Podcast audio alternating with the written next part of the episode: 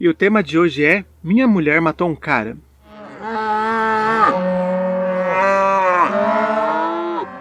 Hey, hey, hey! Eu sou o Lucas Bezerra e esse é o Pensando na Morte do Bezerra, o seu podcast de conteúdo geek. Bé! Vocês devem estar se perguntando como foi minha última semana. Ou melhor, as minhas três últimas semanas que eu sumi sem gravar nenhum episódio. Será que foram só três ou foram quatro? Eu tenho um pouco de dificuldade de contar, então a gente coloca aí três semanas com uma margem de erro de um mês que eu estou sumido. Então, né, o que eu fiz nessa última semana? Eu finalmente terminei a quarta temporada de RuPaul, que eu tava assistindo desde o episódio de Aquário, não sei se vocês lembram. E eu fiquei muito feliz, né, com a vitória da Sharon.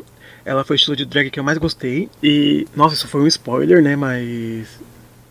Alerta de spoiler atrasado, a spoiler póstumo, alerta póstumo, né, de spoiler. Também será que existe spoiler de algo que foi lançado há tanto tempo atrás? E eu fiquei bem curioso, né, até comecei a quinta temporada assim correndo. E já tô na metade pra saber como foi a Alaska, né? Que ela era namorada do Sharon. E eu fiquei sabendo que ela tá na quinta temporada. E ela tentou por anos entrar no RuPaul e não conseguiu. E eu fiquei bem, assim, um pouco decepcionado até agora, né? Que eu tô na metade. E eu acho que.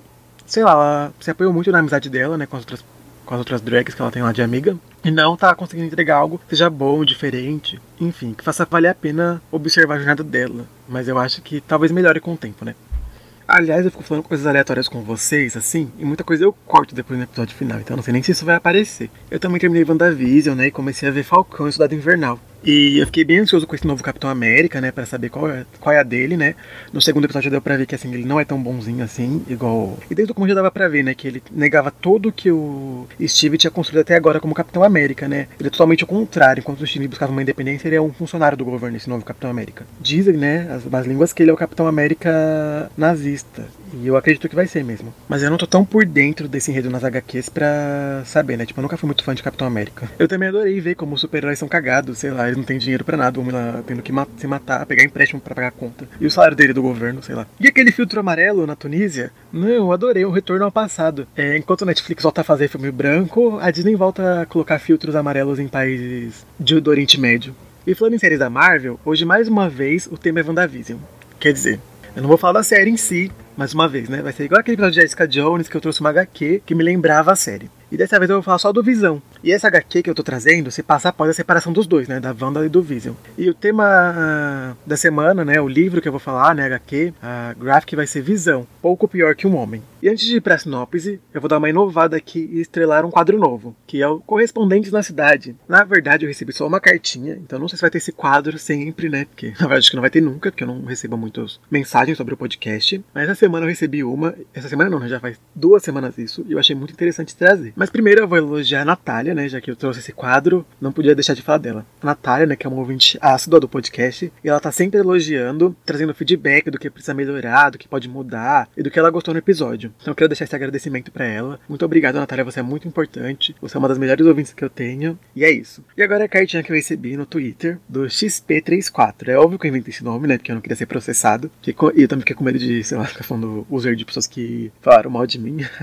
que eu sou meio neurótico. Quer dizer, a pessoa não falou mal, né, necessariamente. Mas ela, o XP34, né, ele, não é ela, veio me perguntar por que eu falo tanto de política, se isso é um podcast geek. E eu achei isso engraçado, porque isso não é um podcast geek. Na minha sinopse eu digo, sobre o que me der na telha. Então, se amanhã quiser fazer um podcast sobre como lavar louça, eu vou fazer. Apesar de há três introduções eu estar falando que isso é um podcast geek. Na verdade, eu não lembro de ter falado de política no podcast. De verdade. Então, se eu falei, não foi intencional. Saiu naturalmente. Até porque nós somos seres políticos, né? Impossível acabar não citando política em diversos assuntos. E, mas isso não é um pedido de desculpa. Por quê? Eu acho que política é a coisa mais nerd que existe no mundo. Qualquer pessoa que já passou pelo ensino médio sabe que todo nerdzinho gostava de ficar lá fazendo simulação da Jovem ONU, de debate presidencial. Então, política é a coisa mais nerd que existe no mundo. E eu digo mais: qualquer pessoa que assiste ao noticiário sabe que a Globo está encenando a maior adaptação live action do livro Como Morrem as Democracias. Então, não tem coisa mais geek que isso, do que um live action de um livro. Eu adorei receber essa carta, porque. Essa carta, essa mensagem, porque eu não fazia ideia de que eu tinha um ouvinte no meu podcast. Tipo, claro, né, que as pessoas escutam, porque eu não tô gravando para ninguém. Mas eu tenho, no total, 11 seguidores. E eu achava que todos eles eram meus amigos. E eu tenho mais ou menos uma. entre 15 e 20 ouvintes por semana, né? Por episódio que eu gravo. Mas eu achava que todos eles eram meus amigos. Tipo, eu não pensava que tinha alguém desconhecido que ouvisse. Então isso para mim é uma coisa muito grandiosa. Muito obrigado XP34 por acompanhar esse podcast geek. E às vezes de política, que eu não me lembro de ter falado de política. Acho que a única vez assim que eu falei de política foi o episódio da Xirra, que não está mais disponível porque eu acho que ficou muito, não sei, não, achei, não gostei da qualidade do episódio, assim, questão de roteiro e do o de Brothers também, né? Eu tirei, não sei se vocês repararam. Então agora depois desse momento de confraternização, vamos para a sinopse. Após os eventos em Guerras Secretas, Visão constrói uma família e se muda para o subúrbio de Washington. Sua intenção é ter uma vida mais normal e humana, mesmo que ainda preste trabalho aos Vingadores. Com quatro sintesoides sobre o mesmo teto e uma vizinhança hostil e pouco receptiva, as coisas começam a dar errado. Os Visões de Virginia merecem um final feliz? Coincidentemente, né, essa é a segunda vez que eu faço um tributo à série WandaVision para matar aquela saudade e que também faço um, um episódio sobre uma HQ da Marvel. Da última vez eu falei de Pulse, né, da Jessica Jones, e eu vou te deixar na descrição o link desse episódio para quem quiser dar uma escutada. Mas dessa vez nós vamos falar de Visão, pouco pior que um homem, como eu já disse anteriormente. E essa série acaba ambientando o WandaVision mais do que a própria Pulse, que eu escolhi anteriormente para defender a série. Narrada pela nossa fabulosa Agatha Harkness, sim, foi a Agatha todo esse tempo. E ela tem um cotidiano suburbano, né? Que Pulse não tem, Pulse se passa em uma metrópole. E mais uma vez, um personagem dessa família questionável larga tudo altera a realidade e vai brincar de casinha.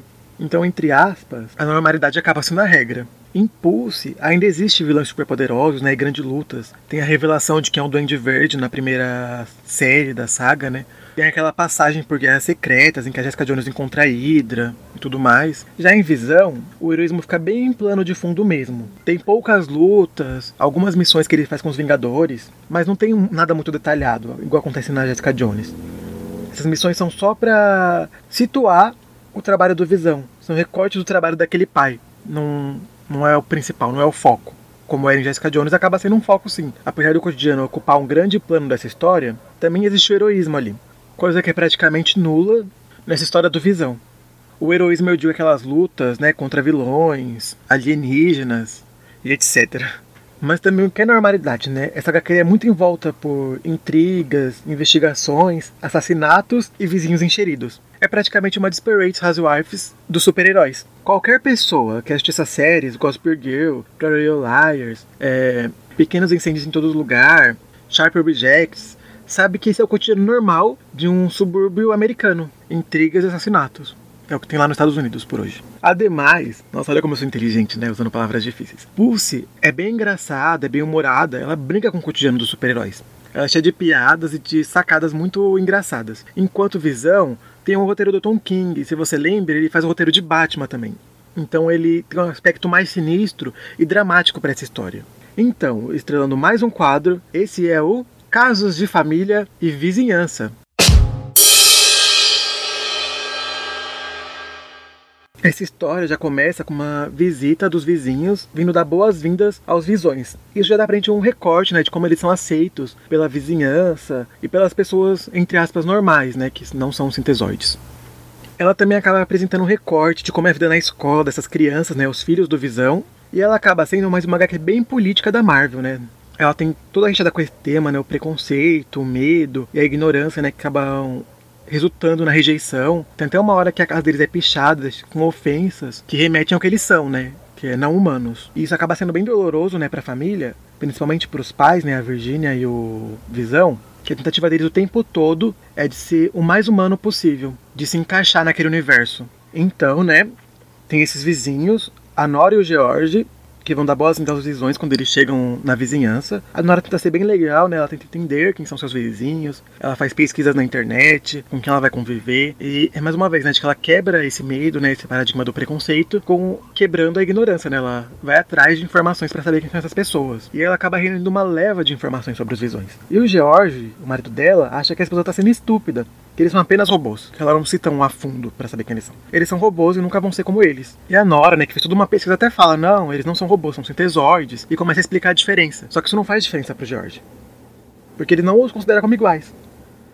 E esse é o tema central de toda a história, né? E isso é uma verdade, né? Eles não são iguais. Mas eles precisam, no mínimo, de respeito. Toda essa pressão que o Visão coloca na família para que ela viva e aproveite toda a normalidade humana acaba gerando uma questão familiar bem intensa. Porque eles não são normais. E eles também não são humanos. Isso me lembrou até um pouco os incríveis, né, da Pixar. e uma, um diálogo que a Helena Pera tem com o Flash, que ela diz que eles têm que ser normais, e ele diz que eles são especiais, e ela diz que todo mundo é especial. E ele diz que isso é só um jeito de dizer que ninguém no mundo é. Como dizia Sandy, essa é a exceção que confirma a regra. Porque para que todo mundo seja especial, as pessoas precisam ser diferentes. E se todo mundo for agir igual, ninguém vai ser especial. E a primeira vez que eu vi os Incríveis, né, quando era criança, isso me causou um estranhamento muito grande, né, tipo Flash dizer isso, porque ele queria ser melhor que os outros, ele queria ser especial em cima dos outros. Tipo, queria que todo mundo fosse igual para que ele fosse especial. E na verdade não, o que ele tava dizendo era verdade, né? Tipo, as pessoas precisam ser diferentes. Enfim, né? E o Visão pressiona os filhos para que seja como todos os outros humanos, para ter uma vida boa, pressiona a esposa. Não é para ser como ele mesmo, não é para ser um sintesoide, é para ser um humano. Tanto é que os filhos querem jogar bola voando, e ele não quer que os filhos usem os poderes, quer que joguem bola como os adolescentes humanos normais. E as crianças não querem, elas querem, como eu disse, usar os poderes para se divertir, seguir o seu destino, sabe?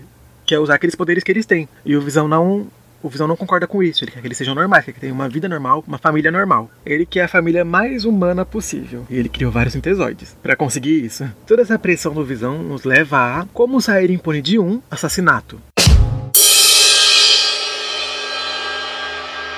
Enquanto o Visão sai para trabalhar lá com os Vingadores, a casa é atacada pelo ceifador, WandaVision aí. Acho que tem uma referência a ele no segundo ou no terceiro episódio, né, na abertura. E ele é um vilão dos Vingadores classe B, eu acho. E nessa invasão dele, a Vivi sai machucada, que é a filha, né? Ela sai machucada. Ela sai mais que machucada, né? Ela sai beirando a morte. E a Virgínia, para defender a filha e a família, acaba matando o vilão. E agora eu vou dar uma pausa para enaltecer a criatividade do Visão para nomear sua família. Visão, Virgínia, Vive, Vim. Voltando, a Virgínia esconde o corpo do marido, né? Não só dele, mas de todo mundo, né? Ela enterra no quintal. Que aliás é o lugar mais inteligente para esconder um corpo depois que você comete um assassinato. E se você parar pra pensar, nem foi um crime tão grandioso assim, né? Foi legítima defesa, ela estava sendo atacada. Ela fez isso para defender a filha, né? E o filho, que não estava sendo atacado no momento, mas que poderia ser o próximo. Mas toda a pressão que o Visão coloca na família para ser normal, para ser humano, acaba transformando aquilo numa bola de neve. Ela não tem coragem de contar pro marido, ela não vai à polícia para delatar a invasão, então ela acaba sendo como errada no final das contas. E aqui a gente gera um momento humano versus máquina. A humanidade do Visão não está em ter uma vida suburbana, a vida que ele procura. Está nas suas falhas, na empatia que ele tem pela raça humana, que ele tem pelo próximo. E daí um pouco pior que um homem, né? Que a partir do momento que ele apresenta essas falhas, esses defeitos, ele vai se assemelhando à humanidade. A gente não se assemelha ao Visão, a gente não se identifica com ele porque ele vai viver no subúrbio, porque ele tem uma família. A gente se assemelha com ele, a gente se identifica com essa pessoa porque ele tem tantas falhas quanto a gente. Agora o momento favorito do podcast, que é a hora de dar minha opinião ou como eu gosto de chamar esse quadro, ninguém se importa. Eu acho que a narração feita pela Agatha Harkness dá um tom mais sombrio, deixa tudo amarradinho no final, né? Dá um tom bem interessante para a história, né? Que ele te prepara para o que vai acontecer no final. Tem que todo narrador dar dicas, mas ele não te entrega nada. É cheio de foreshadowings. E se fosse um narrador em terceira pessoa, ou talvez um narrador que está dentro da própria história, isso não acontecesse. Mas já essa falsa terceira pessoa, que no final mostra que foi uma primeira, acaba sendo bem interessante. Aliás, é uma dica, né? Presta atenção na narração, em todos os objetos, nos cenários, que eles acabam sendo bem importantes a cada revelação que a gente tem nesse, nessa HQ. Tudo importa. Ela é muito bem construída e amarrada. O roteiro é fechadinho, a ilustração é boa, mas não foge do convencional para HQs de super-heróis. O final acaba sendo avassalador, não há nem vitória, nem felicidade. É igual o final de WandaVision, né? Tipo, não a história, mas tipo, a, o sentimento que você tem é bem parecido. Eu acho que a lição que esses dois personagens têm no final das suas duas jornadas é que não se pode forjar a vida, que ela fica cada vez mais artificial e difícil de se manter. Então por hoje é isso, beijos e beijos e até o próximo episódio, pessoal, que eu espero que saia semana que vem.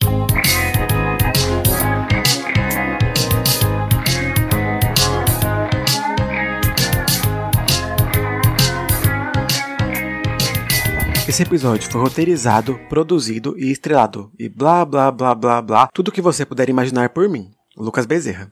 Backwards Culture Song, a música utilizada no final do episódio, é de uso livre, pertence a Papoa Beblu. Os bezerros no início do episódio foram gravados com um microfone por Félix Blume e uma bela fazenda no sul da Argentina. Nenhum animal foi maltratado para isso. Esse podcast é liberado para veganos, até onde eu sei.